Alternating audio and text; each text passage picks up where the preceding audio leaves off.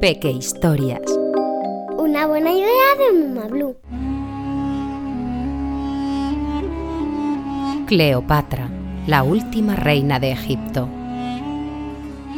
Esta pequeña historia está basada en hechos reales. Hace muchos, muchos años, en el año 69 a.C., en la ciudad egipcia de Alejandría, nació la princesa Cleopatra. Era una niña de ojos verdes y negro cabello, hija de Ptolomeo Auletes, el faraón de Egipto.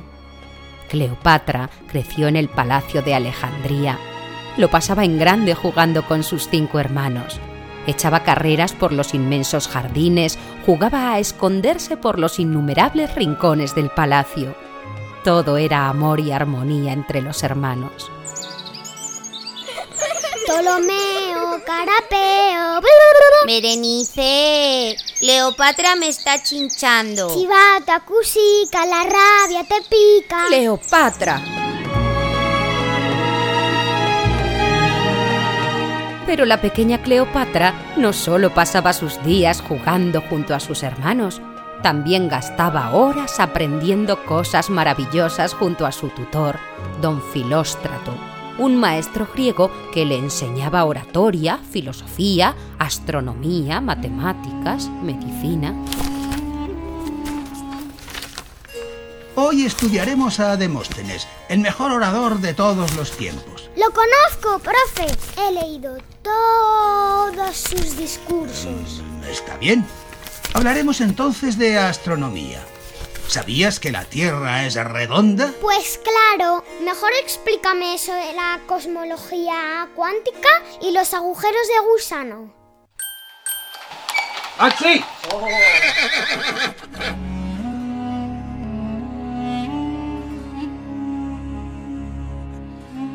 Era todo muy interesante. Tanto estudiaba Cleopatra que pronto aprendió a hablar siete idiomas. Pero si había algo que realmente le gustaba a Cleopatra, era leer. Papá, ¿me das permiso para ir a la biblioteca? ¿Ya te has terminado los tratados hipocráticos? Pero si los cogiste hace tan solo dos días. Bah, pero si es que tienen muchos dibujos.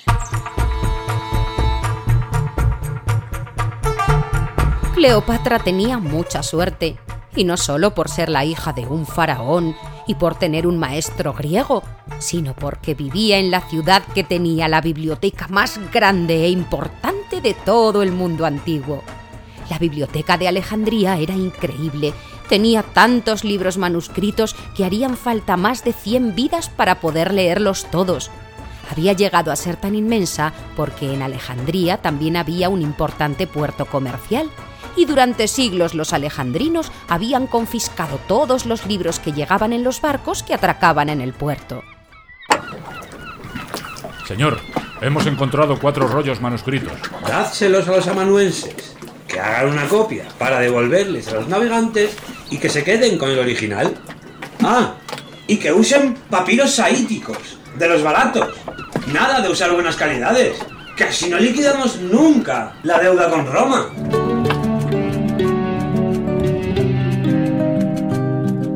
Pasaron los años y Cleopatra se convirtió en una joven que deslumbraba por su gran sabiduría. Sin duda era la mejor candidata para convertirse en reina de Egipto. Cuando Cleopatra cumplió 17 años, su padre el faraón murió.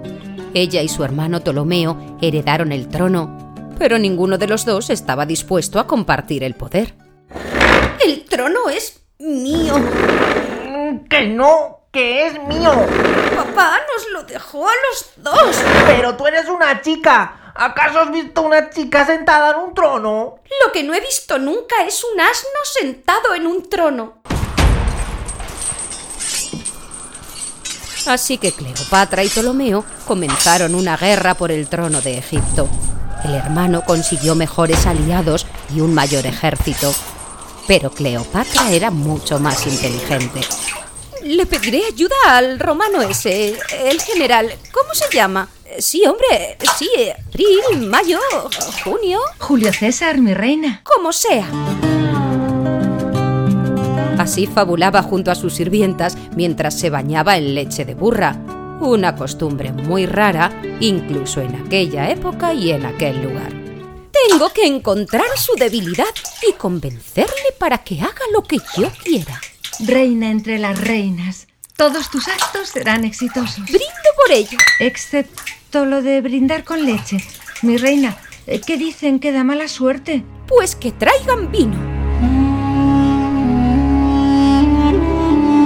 Y resultó que la debilidad de Julio César era la propia Cleopatra. La reina de Egipto no poseía una gran belleza. Cleopatra solo es guapa en las películas, como pasa con casi todo el mundo.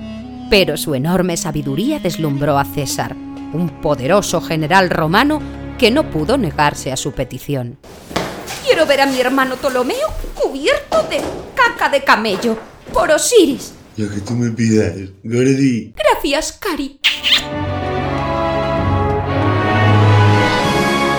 Cleopatra y Julio César lucharon contra Ptolomeo, quien con sus tropas logró asediar el palacio de Alejandría con ellos dentro. No podían escapar. Tras muchas semanas de luchas, las tropas estaban agotadas y amenazaban con retirarse. Julio César temía que los pocos soldados que quedaban se marcharan, así que tuvo una idea muy mala. Centurión, prenda fuego a los barcos del puerto para que no puedan huir. Sí, César.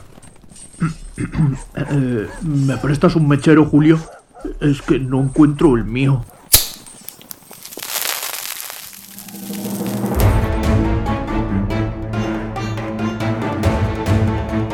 Las naves ardieron con furia. El plan de César estaba en marcha, pero el viento hizo que el fuego se descontrolara y las llamas se extendieron hasta la biblioteca de Alejandría, que comenzó a arder. Cleopatra no podía creer que uno de los mayores tesoros de la ciudad fuera a quedar reducido a cenizas. Mi preciosa biblioteca, mi gran tesoro. ¿Pero serás patán, Julio? Hoy duermes en el diván.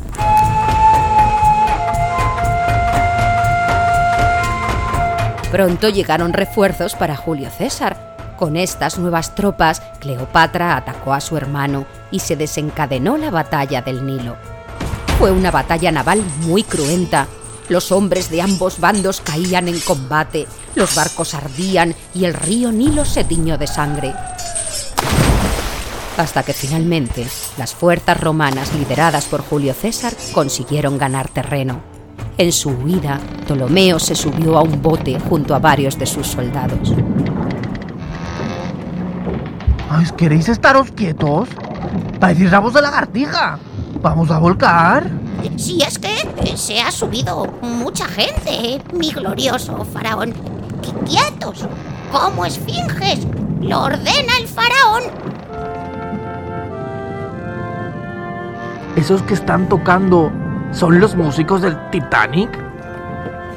Vamos, no me fastidies. ¡Cuidado! ¡Que volcamos! Ptolomeo cayó a las aguas del Nilo. La pesada armadura que vestía no le permitía nadar, le arrastraba hacia el fondo, así que murió ahogado.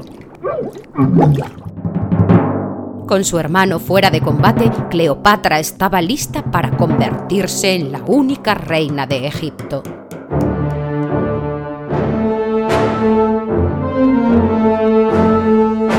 Tiempo después, Cleopatra y Julio César viajaron a Roma y tuvieron un hijo.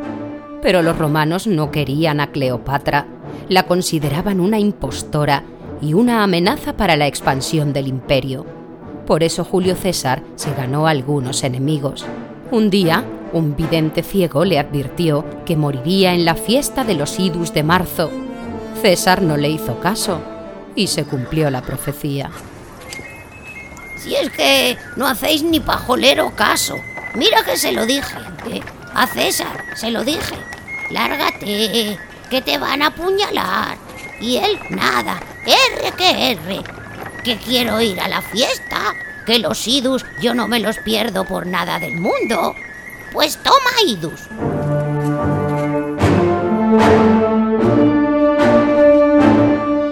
Después de la muerte de Julio César, Cleopatra no estaba segura en Roma y decidió volver a Egipto. Las maletas, Cesarión. Nos volvemos a casa. Jo, mamá, que el domingo hay espectáculo de gladiadores.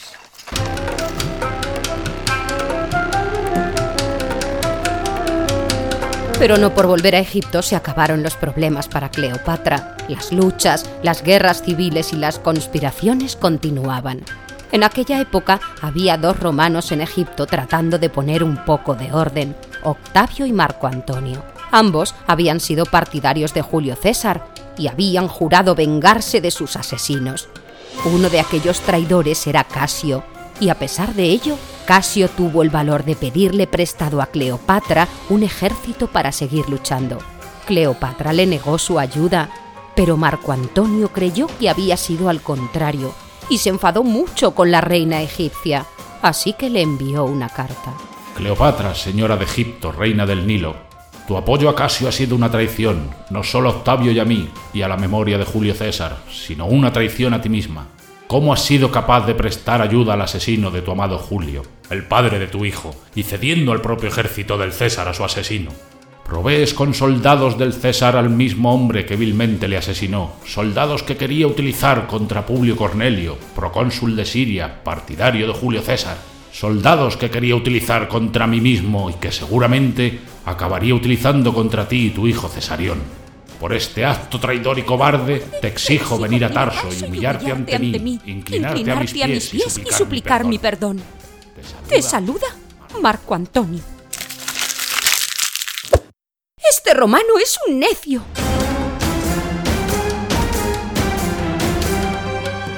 Pero Cleopatra no estaba dispuesta a suplicarle a nadie, y mucho menos a un general romano, y muchísimo menos a un hombre. Así que remontó el río Cidnos en un barco con la popa de oro, las velas púrpura y los remos de plata. El barco navegaba siguiendo la cadencia de las flautas y las liras. Así viajaba Cleopatra, recostada bajo una tienda bordada con hilo de oro y abanicada por sirvientes, según contó Plutarco.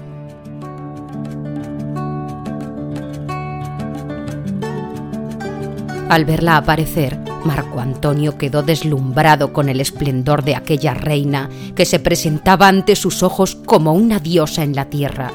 Completamente enamorado de Cleopatra y de sus lujos, la acompañó de regreso a Egipto y ambos se instalaron en el palacio de Alejandría. Los sirvientes cuchicheaban a sus espaldas. Este hombre, no sé, vive como atontado. Parece como si estuviera bajo los efectos de algún hechizo o brujería. Es el mal del enamoramiento. Ay, mírale, si está a punto de vomitar mariposas. Yo sí que estoy a punto de vomitar. Pero Octavio no estaba dispuesto a consentir tanta traición. No pensaba quedarse de brazos cruzados viendo cómo los dos tortolitos se salían con la suya. E hizo todo lo posible por separarlos. Lo intentó varias veces sin éxito, hasta que un día ordenó correr el rumor de que Cleopatra había muerto. Al enterarse de la falsa noticia, Marco Antonio se quitó la vida clavándose su propia espada. ¡Auch! ¡Duele! Cuando Cleopatra se enteró de la muerte de Marco Antonio se puso muy triste. La reina de Egipto supo entonces que Octavio pretendía hacerla prisionera y llevarla a Roma como trofeo de guerra. Bajo ningún concepto ella, Cleopatra, reina de reyes, reina del Nilo, estaba dispuesta a pasar por semejante humillación, y mucho menos a manos de un cónsul romano, y muchísimo menos a manos de un hombre. Así que se puso su vestido más bonito, se envolvió en sus mejores sedas, adornó su cuerpo con collares, anillos y brazaletes de oro y piedras preciosas, y ordenó que le trajeran un áspid. Las cobras son muy peligrosas, mi reina. Piénsalo. A ver si te va a morder y vamos a tener un disgusto. Traedme la serpiente. No tendrás bastante con el culebrón que te has montado, guapa.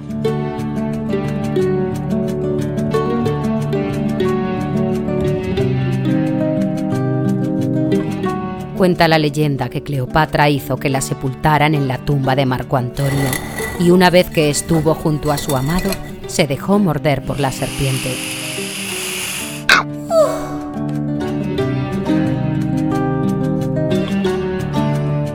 Corría el año 30 a.C. Con la muerte de Marco Antonio y Cleopatra finalizaba también el esplendor del antiguo Egipto. Así, el que había sido país de faraones durante más de 3.000 años, se perdió entre historias de traiciones, conspiraciones y amoríos, y fue incorporado al Imperio Romano como una provincia más. Tres años después, Octavio pasaría a llamarse Octavio Augusto y se convertiría en el primer emperador romano. Pero esa es otra historia.